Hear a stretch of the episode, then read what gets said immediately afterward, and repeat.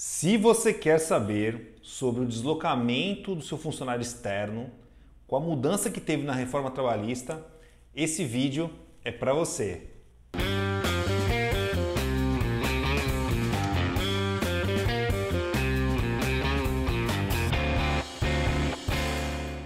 Ó, antes que você esqueça, tá? Vou pedir para você se inscrever no nosso canal e apertar o sininho para você ser notificado cada vídeo que a gente manda, você vai receber uma notificação, tá bom? Eu recebo muitas perguntas, muitos questionamentos aqui de funcionários externos, né? É, depois da, da, reforma trabalhista tal, fala, poxa, é, a minha empresa pede que eu dê o check-in assim que eu chego no meu cliente tal. E o correto não seria dar o check-in quando eu saio da minha casa? Ou então a pergunta é assim, caramba, eu terminei o serviço do meu cliente, tá? a empresa pede para eu dar o check-out, tá? O correto não era eu considerar o check-out na minha casa, tá? assim que eu me deslocasse? E a resposta é o seguinte: se você fosse basear pela CLT antes da reforma trabalhista, a resposta era sim. Né? A jornada de trabalho ela começaria exatamente do momento que você saiu de casa e se deslocou até o primeiro cliente. Né?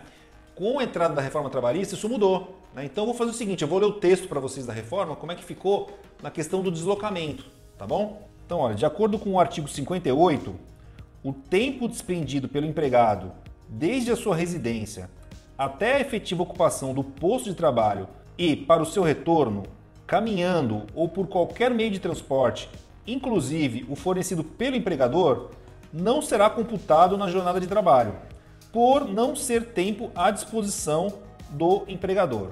A nova reforma trabalhista não deixa mais dúvidas sobre esse assunto. Tá? e deixa muito claro que o deslocamento da sua casa até o primeiro cliente, tá? Ele não conta como jornada de trabalho.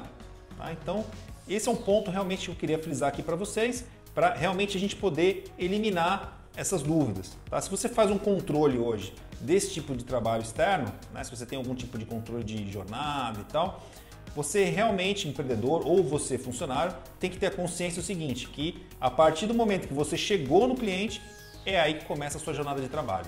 Tá bom, pessoal? Muito obrigado pela atenção e até a próxima.